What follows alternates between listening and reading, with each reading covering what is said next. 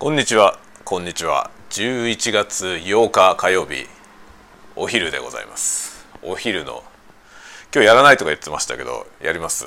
あのね今もう外出の用事は済ませました。行って帰ってきました。意外とすっきりというかすぐ終わったんで本当なんだろうものの10分くらいで終わりましたね。10分？15分ぐらいですか。でちょっと出かけてったんで帰りにですねあの、まあ、帰りにというかガソリンを入れてきたんでそのガソリンスタンドのすぐそばにあるお店で冷凍パスタを買ってきました。それを今日のお昼ご飯にします。結局パスタかよっていうね。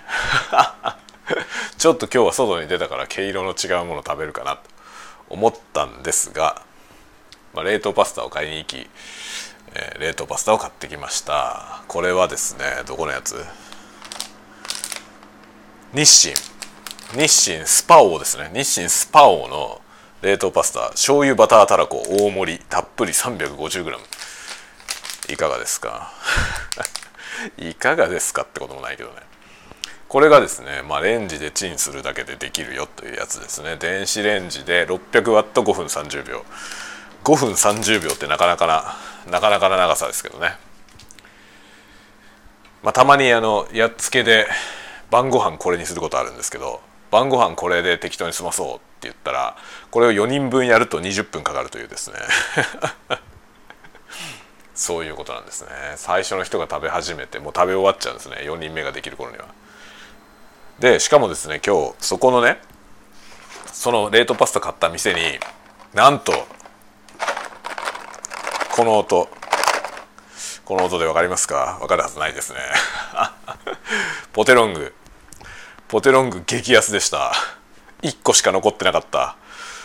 ポテロングねなんと1個78円でした。これ多分普通に買うと100円以上するんだよね。120円ぐらいしてると思う普通。普通のコンビニとかだと。これ78円だった1個。もう78円だからあれだけ全部買おうと思ったのに1個しかありませんでした。もうみんな分かってるね。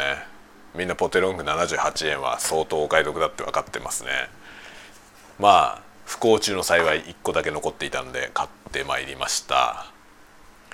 もうほんとね京都の会のやつを聞いてくれた人はご存知だと思いますけど僕は京都に滞在してる間毎晩ポテロング食ってました。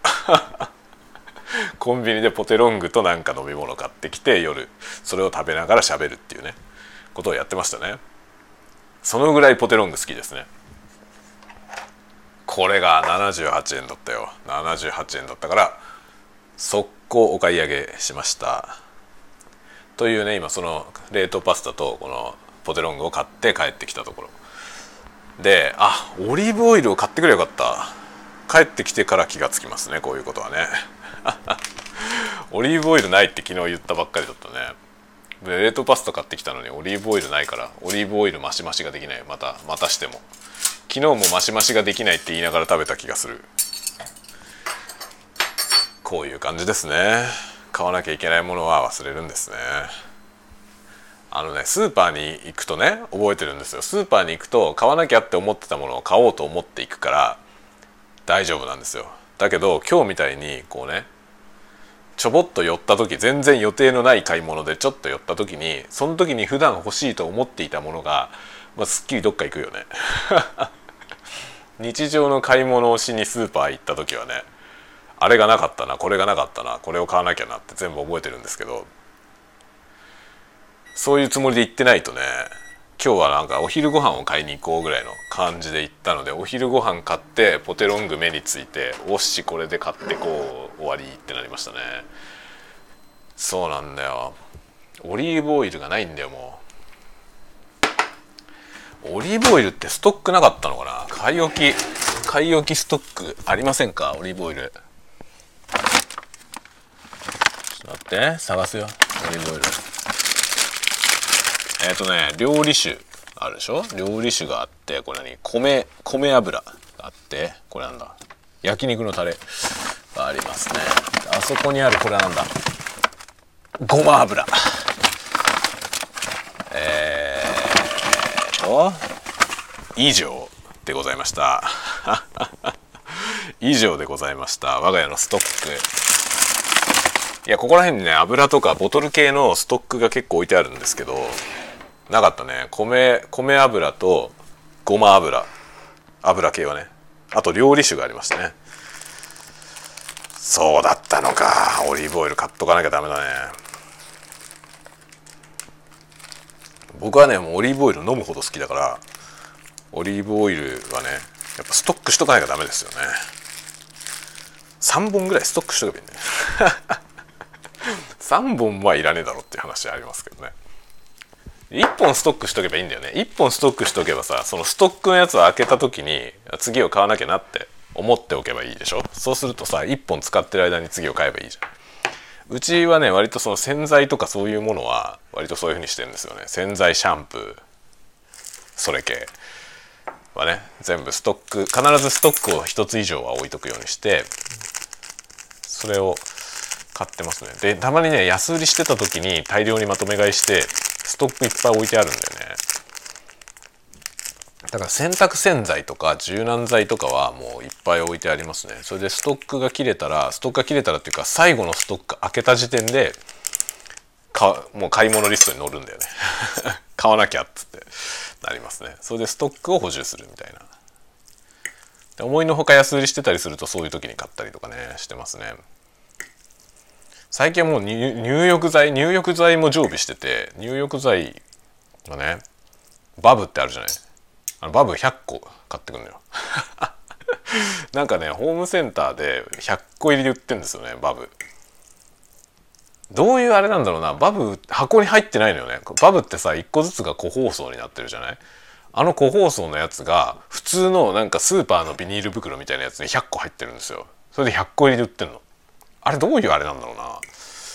どういう仕入れ方してんだろうあれ。箱に入ってないんだよね。箱に入ってなくて本当に個包装がむき出しなんですよ。その個包装むき出しのやつ100個集めて100個入りっつって安売りしてんだよね。それをいつも買ってくんですよ。100個入浴剤100個ってお前って思うでしょ。でもさ毎晩使うじゃん。そうすると100個でも3ヶ月だよね。意外とね。すごいですね。まあほぼほぼ毎日使ってるな入浴剤はね。いや風呂そうそう風呂今さ風呂の話したから風呂の話になるんだけど風呂ってさ一人暮らししてる時って風呂ためないじゃない？めったに。どうですか？皆さんためますか？一人一人暮らしで。一人暮らしの人向けに話してんだけど。一人暮らしでさ風呂ってためる？ためることある？僕一人暮らし一人暮らし歴何年だろう？何年一人で暮らしてたのかな僕。34年一人で暮らしてましたけどその34年一人で暮らしてる中で風呂溜めたの2回ぐらいなんですよね。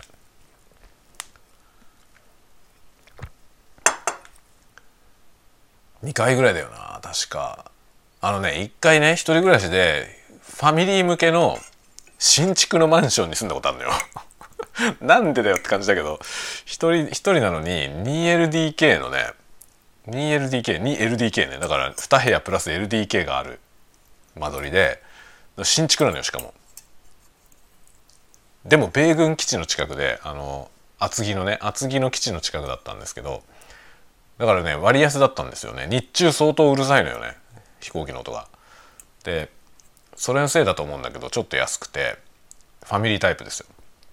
でそれに住んでたんですよ。そのね新築だったからさ。で新築の家に住んだからやっぱ風呂使ってみたいなと思って。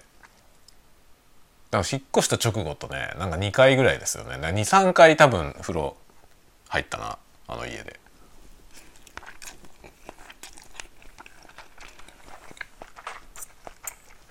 それからはもうずっとシャワーだよね。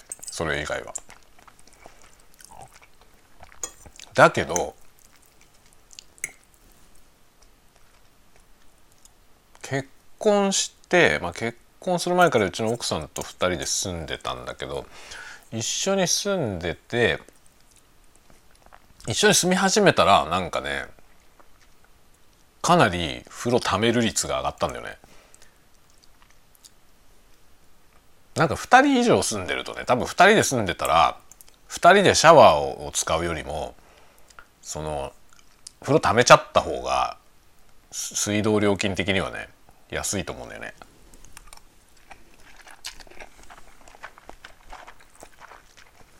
今はもう子供もいるからさもう家族になっちゃうともう断然貯めた方が安いだよね4人全員シャワーで入るよりも風呂貯めた方が絶対安いからさ。でそうするともう毎日貯めるんですよね風呂って。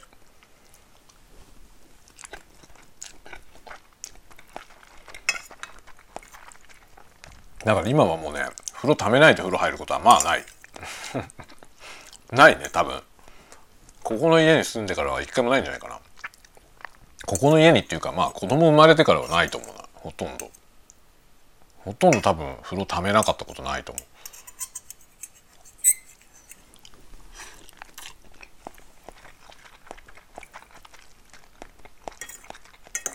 だから入浴剤なんてものはさ一人暮らしの時は買ったことなかったけど今は日常的に買ってるね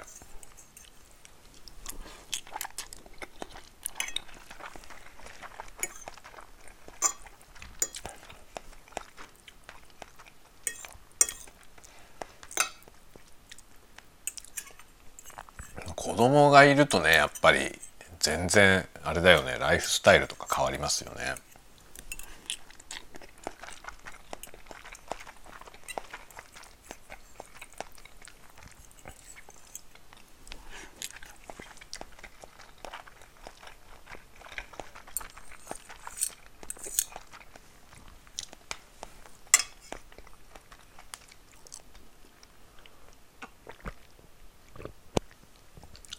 で子供がいるって言ってもさ子供によって全然違うじゃない？子供によっても違うし親によっても違うから結局うちと同じようなスタイルのさ男の子が2人の4人家族だったとしても生活様式は全然違うわけですよね。その家庭ごとに。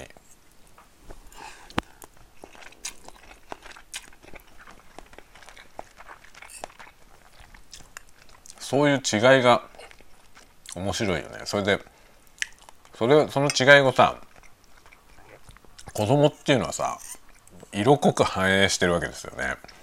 だからあのよその子他のねよその子っていうとなんか違うけど うちのうちの子の友達とかさの様子を見てると面白いね。やっぱりその個性もちろんさそう一人一人に個性があるから一人一人違って面白いんだけどそれだけじゃなくてそこになんかその家庭の違いみたいなものも見え隠れするよね。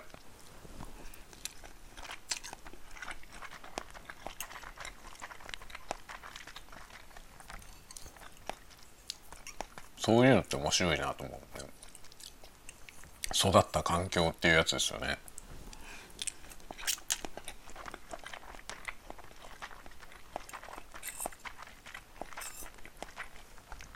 同じ学校に通っててもで同じ担任の先生に受け持ってもらってても家が違うからさだから小学校の同級生っていうのは結構面白いよねその学校生活の部分は共有してるけど家庭の部分が違うという状態で育ってるでしょ。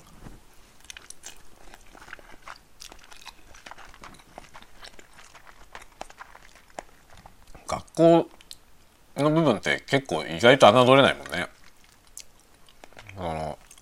子供が生活してる環境っていう意味でいくとさ1日のうちの3分の1ぐらいは学校にいるわけじゃない。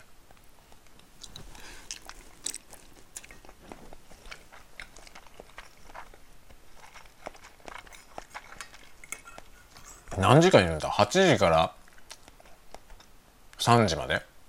まあ6時間授業で3時半ぐらいですよね。だから8時半から3時半って考えると7時間くらいいるじゃん学校に。もうそれはさフルタイムジョブとあまり変わんないよね。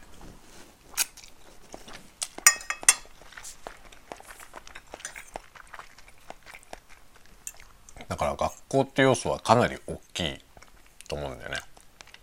子供の成長においてね。だから学校が違うと全然違うじゃん。で学校が同じでも学校が同じだとでも学校にいる間は同じだから結構近い環境で暮らしてることになるよね。だって7時間が学校にいる？って考えるとね。7時間学校にいるって考えると起きてる時間のうちの7時間だから下手すると半分以上だよね。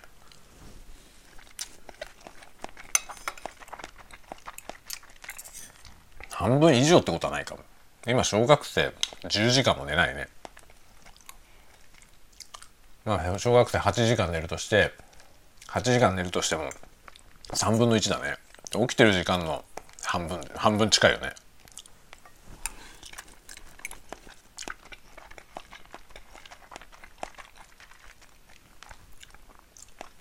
でしかもうちの場合は学校に行った後児童館に行って家に帰ってくるから平日はほぼ家にいないよね。起きてる時間のうちの6時ぐらいに帰ってきて10時前に寝るでしょ。9時半ぐらいには寝るから3時間くらいしか家にいないね。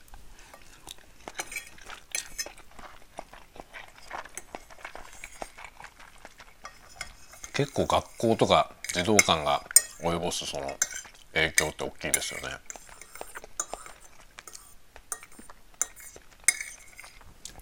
そこでどういう人と出会うのかってことはすごい大事だよね。あの先生とか友達とか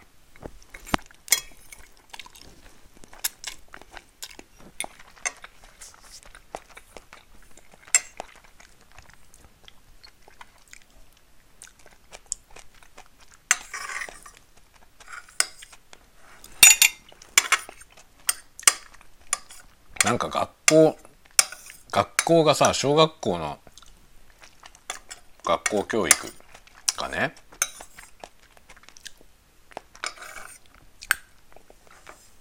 時々さなんか例えばあの非常にアホみたいなあの掛け算の順序問題とかが取り沙汰されることあるじゃない。あとなんだろう理不尽な採点がね。とかがネットで話題になったりするじゃない？僕実際に今子供を小学校に通わせててまあそのうちのここの学校が特殊なのかもしれないけどああいうなんか変な前時代的な教育って全く見ないんですよね。全く全く見ないです。本当に。全然違うんですよ。僕らがあの行ってた小学校と今の小学校って全く違ってまあ、その今の小学校って一括りにはできないけどさ僕もそんなにたくさん小学校知らないから何とも言えないですけどでも確実に教育変わってると思うんですよね。僕らが受けた教育とは。全然違うのよ今の小学校のカリキュラムね。カリキュラムも違うし先生の意識が違うんだよね。だから多分いい先生が揃ってるってことなのかもしれないけどうちのねところの小学校にたまたまいい先生が揃ってるのかもしれないけどでもたまたま揃ってるにしてはどの先生もみんないいのよね。そういうへんてこなこと言わないしそので一人一人を見てくれるのね。で一人一人を見てくれるのは人数が少ないからだと思うんですよ。それは少子化のせいだよね。で本当にね顕著なんですよ少子化。これもね実際に自分が子供を小学校にやって初めて知ったけどあのうちのところの小学校がね上の子が今5年生なんだけど1年生で入学した時すごかったんですよ1年生入学した時にうちの子の学年は60人くらいなんですよ1学年だから2クラスなんですよ30人ぐらいのクラス 2, 2つなの。なんだけどその時の6年生は4クラスあったんですね。で5年生が3クラス4年生も3クラスみたいな感じでで222みたいなで人数が本当に見事に学年を追うごとに減ってるんですよ。逆ピラミッド状態。でそそれがね今今うち上の子がその5年生でしょ？そうするとね今の人数比を見るとそのうちの子の学年からさらに減り続けてるんですよ。減り続けてて今下の子2年生なんですけど下の子は1クラス20人しかいない。で2クラス。もう明らかに毎年減るんですよね。毎年減ってってて。この少子化はすごいよね。本当に顕著にその数字で見えちゃうからさ。学年ごとのね数字で。同じ地域でしょ？同じ地域で。だから新しく子供が増えてないってことですよね。ほとんど。どんどんどんどん減ってます。どんどん減ってて。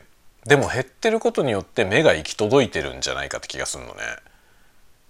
だから今ものすごく細やかなんですよ先生たちの対応が。だから、まあ、小学生なんてめっちゃ個性的でしょ？あのまだ社会にね全然順応してないからね。めちゃくちゃじゃないですか。そのめちゃくちゃな子供たちをその一つの方向に正そうとはしてないんですよね。ちょっと今デザート食後のデザートにハーシーズのモナカ。ハーシーズのアイスモナカを食べる。これね安かったんだけど美味しいよ。ちっちゃいやつね。中にねちょっと固めのチョコレートが入ってる。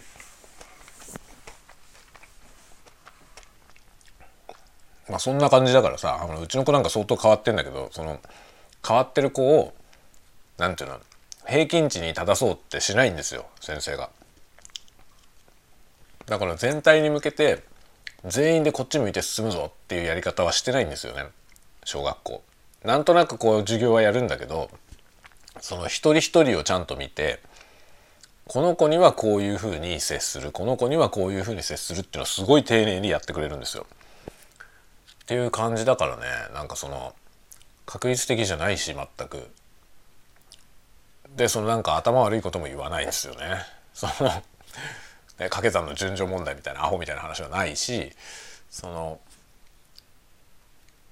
なんで漢字とかもね漢字の問題でなんかすごいほとんど上げ足みたいな取り方で罰にしたりとかそういうこともない。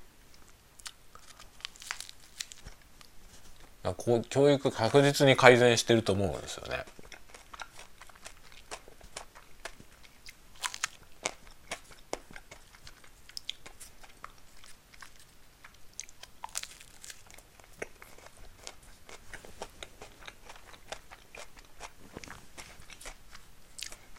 でもさ社会の方が追いついてないんだよ。そう思うよね。結局そこが今後ねその子供をどうやって育てていくかってところの一番難しいところで。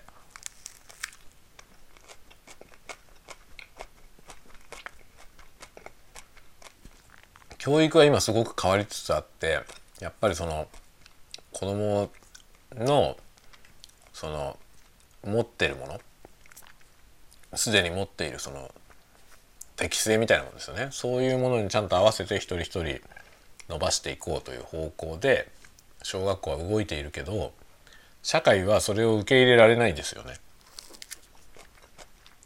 確率的なものしか受け入れられないようにできてるから。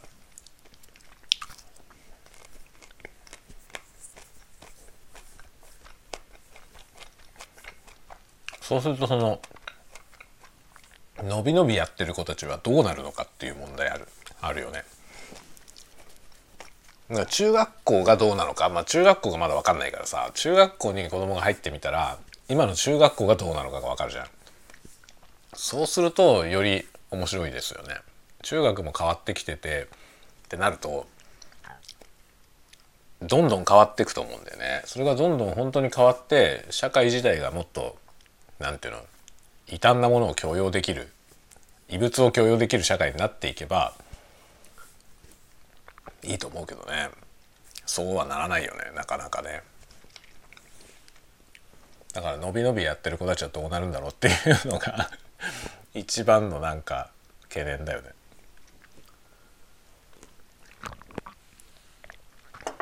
でもなんか勉強とかも基本なんか勉強しろって言わないですね先生たち。でやってないことに対してもあんまり厳しく言わないですね宿題やってこないとかも別に厳しくは言ってないみたいね。でもさ宿題ぐらいはやれよって話はあるんだよね。その伸び伸びはいいんだけど伸び伸びはいいんだけどやるべきことはやろうねっていうのはあるよね。そのやるべきことをやるのとそのなんていうのかなあのそれを超えていろんなことを正そうとするのはまた違う問題でさそこの間には線引きがあるわけですけどそのねその線引きのどこに線を引いてるかっていうのが大人の側もさ人によって違うわけじゃない。そこが難しいよねそういうのをさ子供と接していくとどうすればいいんだろうっていうのはね思いますよね。まあ勉強しろって言いたくないけどしないでも勉強する状態にしなきゃいけないんだよねそうするとね。勉強しろって言わないっていうのは勉強させなくていいってことじゃないんですよ。そうじゃなくて自主的に勉強するような方向に持っていかなきゃいけないんですよね。それにはだから興味を引くってことじゃんつまりはね。これは面白いよってことを教えなきゃいけないんですよね。そこだよね。何事もそれだよね。まあ、子供っていうのはさ可能性の塊なんだよね。可能性の塊なんだけどその可能性を目覚めさせるのは好奇心なんですよね。その好奇心がどこ向いてるかなんですよ。子供の好奇心がどこに向いてるのかっていうのでその向いてる先のものを伸ばしてやるっていうのはまあ一つ目なんですけどそのそこに役立ちそうなものの他のものね周辺のものに目を向けさせてあげるっていうのも一つのなんかこうなんて言うんだろう教育だと思うんですよね。そこがねそこのところが難しいんだよな。だ結局さなんかその勉強したくなければ別にしなくてもいいんだけど後で困るじゃん。でこれはさでも大人の言い草でもあってさ後で困るから今やれっていう言い方をしてもそれは通じないわけですよね。だから何て言うのかなその最低限はやっぱり分かってないと面白くない世界が面白くならないっていうねそれをなるべく早い段階で体験させなきゃいけないんですよね。あこういうことが分かってるとこんな風に面白いのかっていうことを体験させる必要があるよね。それをねすごく考えてます毎日 子供を育てるってことの一番難しいところはそこだなっていうそのね好きなことをやらせたいけどその好きなことをやるために一見好きじゃないことをやらないといけないっていうことあるじゃない。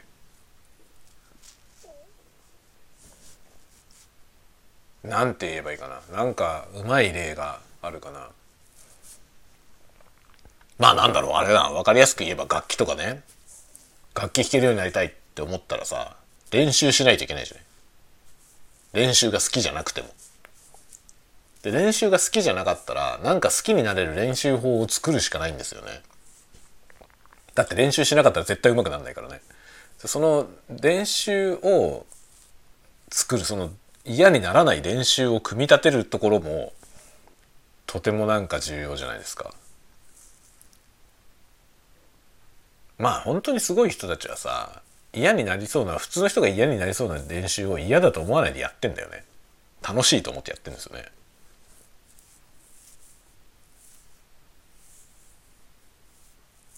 そういうまあそういうのが才能ってことなんだけどさでもそういうなんかいろんなメソッドも、まあ、体育の部分とかのねスポーツもそうだし、まあ、楽器とかでもそうですけどそういうメソッド自体もかなり更新されてきてるから一昔前みたいなその根性論で何とかするみたいなのは良くないっていう風になってきてるじゃないですか。それでいろいろなねノウハウも増えてるしそのもっと効率よく上達する方法もいろいろ研究されていて今そういうものはいっぱいあるわけですよね。それでうまくなろうと思ったらなれる方法はいくらでもあるんだけどその途上でなんか頑張らなきゃいけないタイミングってどっかにはあってそこを頑張ったらいいことがあるというのをね知ってるかどうかで全然違ってくるじゃないですか。そこなんだよね難しいんだよそれは本当に。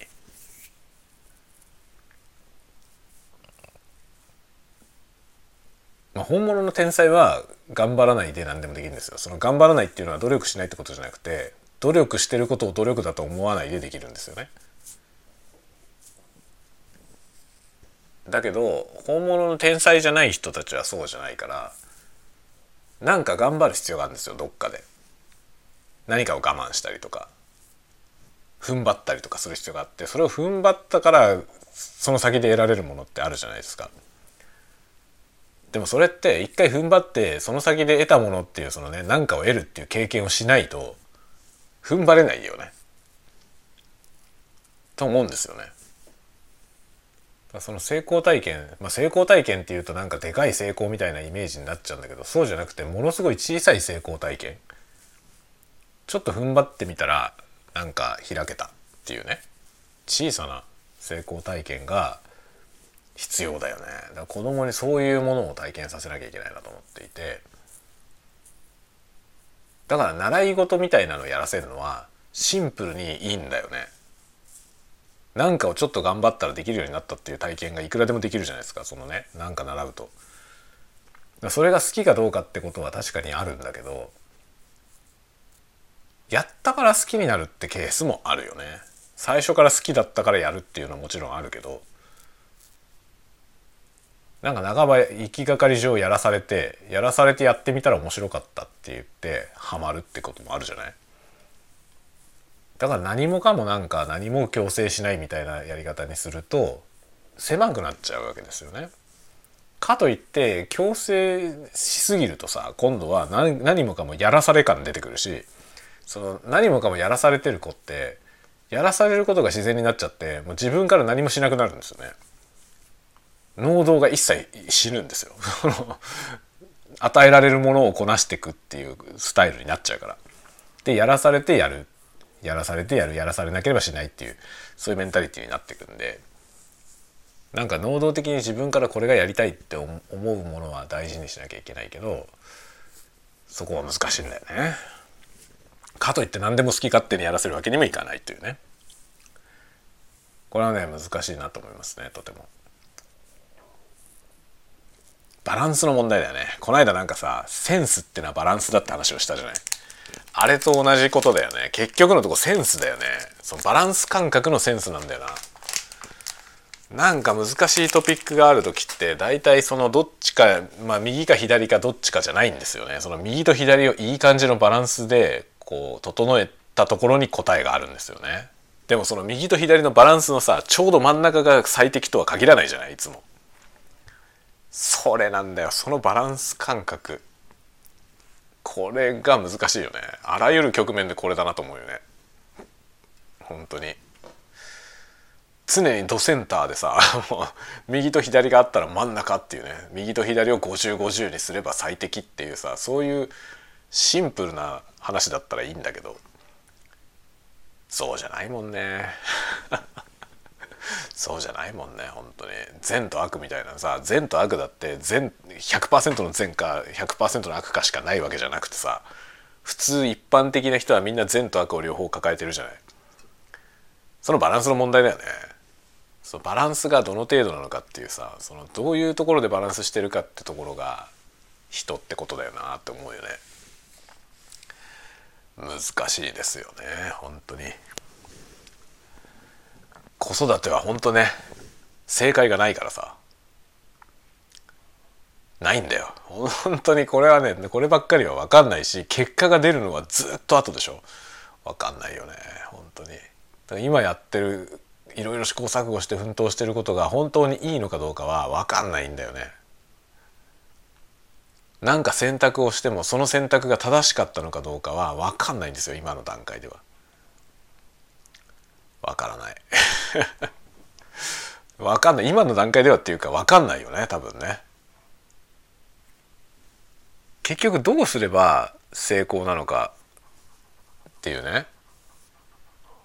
やっぱ本人がいい人生だったって思えたら成功だと思うんだけどそれはもうさその子供が死ぬ時じゃん。その時には僕はもういないからね。僕の方が先に死んでるからね。そのそうならない前になんかどこで成功したとかね成功だったのか失敗だったのかみたいなことは分かるといいけどでも失敗だったからってもう戻れないしね。こんな難しいことってないよね。本当に。まあ困ったもんですよ。みんなどうやってこれ乗り越えていくの？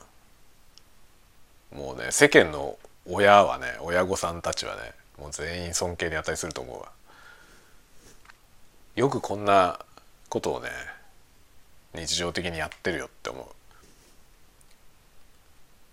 分かんないもんな何が正解か。一生懸命ね一生懸命試行錯誤するけどさ。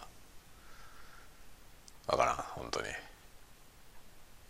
何にもほっとくと何にもしないからね。好きなようにやらせようと思ってもさ好きなようにやらせたいんだ。本当はさ何にも強制しないで好きなようにやらせたいんですよね。だけどそうすると本当に何もしないからね。ひどいことになるのよ。だからちゃんとちゃんとねある程度締めるところだけ締まってあとは自由にやってほしいけどね。難しいですね本当に。まあでもねいいものを持ってんだよ子供っていうのはね。本当多分どこの子もみんなそうなんだけど。みんなね可能性の塊ですよ。でそれを生かすも殺すも僕ら次第かと思うとさめっちゃプレッシャーじゃない？本当に。で子供ってなんかすごい才能にあふれててやっぱり何でもできるんですよ。で何でもできるんだけどできなくなるのよ。これがね。うちの今ね長男はあの本当にすごい運動神経が良かったんですよ。保育園の頃。めっちゃ運動神経が良くて、まあ、ものすごい身軽なんですよね。それで感覚もすごく良くて体を動かす感覚が多分とても研ぎ澄まされてる。んだと思うんですけど結構スポーツクラブとかに通ってる子たちに混じってももう断然マット運動とかめっちゃ上手なんですよね。なんですけど最近できなくなってきた。太っちゃって。太っちゃってその身軽さが全然なくなってダメになってきましたね。本当に惜しいんだよな。なんかすごい技とかできてたのにできなくなっちゃって。で逆立ちとかもね逆立ちでスタスタ歩いたりできてたんですけど今逆立ち歩きも5歩ぐらいしか歩けなくなっちゃって。っていうのがさあって。結局ねそういうのももったいないじゃん。ものすごいもったいないと思うんだよね。でも本人が別にいいと思ってるからそれでいいんだろうけどさ。だけど親心としてはもったいないじゃん。できてたのに。毎日やっておけばできるのにって思うじゃない。そうするとさちゃんとなんか1日5分でもいいからやったらって言っちゃうよね。そのできなくなっちゃうともったいないっていうのがあるからそういうこと言っちゃうんだけどさ。それだってね。まあそれもだから言うのが言った方がいいのか言わない方がいいのか分かんないんだよね。本当に。分かんないんだよな。ということでいろいろねもう何が正解かわからないこの子育てというミッションをあとまだ、えー、20年ぐらい。やりますかね。でもさ子育てって終わらないよね。結局いくつになってもやっぱり導いてやらなきゃいけないシチュエーションはあるんだよね。例えば子供ができたら子供ができたで途方に暮れるじゃない？そういう時になんかまあ、一応ね親をやってる先輩だから。